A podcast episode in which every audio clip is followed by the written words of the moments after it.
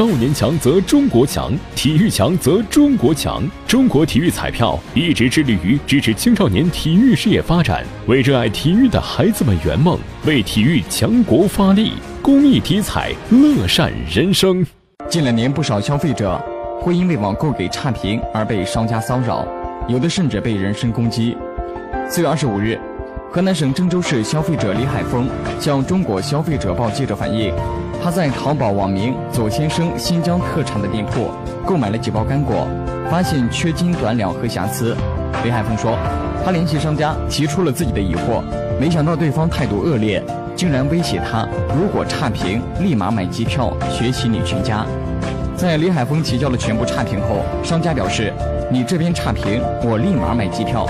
之后还发来了想死的东西，河南狗，跟你客气，把自己当个人，快点蠢货的谩骂。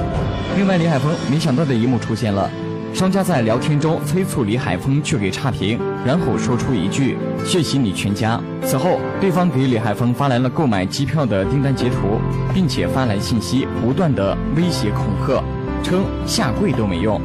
目前，雷海峰已经选择向商家所在地阿克苏市警方报警。